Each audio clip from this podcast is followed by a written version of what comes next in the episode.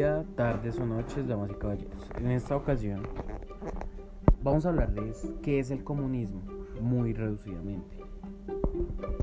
La teoría del comunismo puede resumirse en una sola frase, la abolición de la propiedad privada y de las libertades.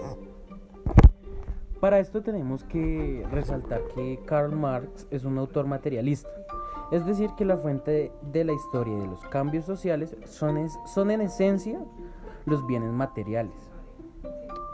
Por esto, la base de su pensamiento es lo que denomina la teoría del valor, es decir, por qué un objeto vale más que el otro. A lo cual debemos hacer referencia del precio, que viene determinado por factores que son ajenos a la teoría. A lo que hace referencia Marx es exclusivamente al valor de las cosas. Él mide, según su teoría, por el tiempo necesario para ser fabricado. Por ejemplo, si tenemos una bicicleta debemos tener en cuenta cuánto tiempo se tomó el fabricante de los materiales de dicha bicicleta. En general, todas las horas de trabajo de las personas que se han visto involucradas en la creación de la bicicleta. Entonces, ahora con este mismo ejemplo, podemos imaginar una fábrica de bicicletas en el que trabajan 100 personas. Entonces, la generas, la, entonces esta fábrica genera riqueza.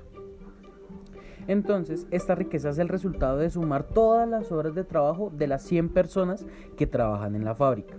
Sin embargo, los obreros solamente perciben una parte de todo el valor que generan. El resto del beneficio lo obtiene el dueño de la fábrica. Es decir, si trabajan 8 horas al día, solo perciben el rendimiento total de unas 2 o 3 horas al día. El resto se lo queda todo el empresario. Y esto es a lo que Marx llamó plusvalía.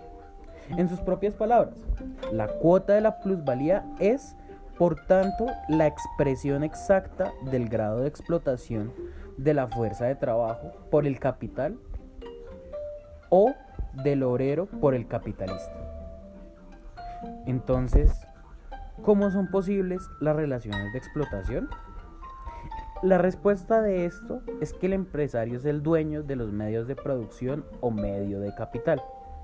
Es decir, todas las herramientas o las fábricas que se necesitan para convertir las materias primas en bienes útiles. Por tanto, quien tiene los medios de capital le llamamos capitalista. Para Marx, la problemática radica cuando se quiere tener la propiedad de los medios de producción. Esto debido a los problemas del capitalismo, para lo cual Marx hace una división, la sociedad en dos clases. Por una parte, los burgueses o capitalistas, quienes a su vez son los dueños de, los medios de producción y por ende controlan toda la economía. Y por otra parte estarían los trabajadores, quienes realmente son los que generan la riqueza. Y que solo perciben las migajas que les dan los burgueses. Esta situación lleva a un conflicto entre las dos clases, denominado lucha de clases, siendo este el origen de la problemática del sistema capitalista. En este punto debemos separar la pobreza y la desigualdad con la dominación. Pues según Marx, aún donde no exista la pobreza y la desigualdad sea mínima, se sigue diciendo que existen procesos de explotación. Esto porque existe propiedad privada sobre los medios de producción.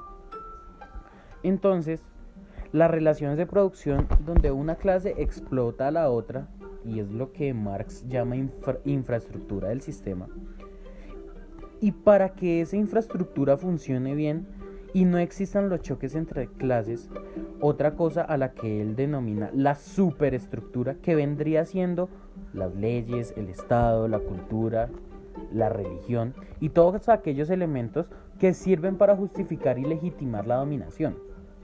Entonces Marx propone esto, la revolución proletaria, la cual acabaría con la propiedad privada en los medios de producción, donde los trabajadores puedan disfrutar toda la riqueza generada, lo que supone acabar de raíz con el sistema capitalista y en parte de la superestructura, como lo plantea el manifiesto comunista, donde asegura que los comunistas solo podrán proclamar abiertamente sus objetivos mediante el derrocamiento violento de todo orden social preexistente.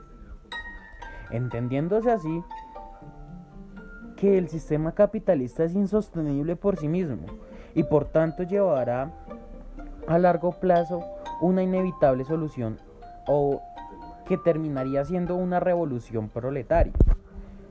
Lo que en términos escritos en el manifiesto comunista se describe como la burguesía no solo forja su propia destrucción, sino que también a su propio super, es decir, el, el proletariado.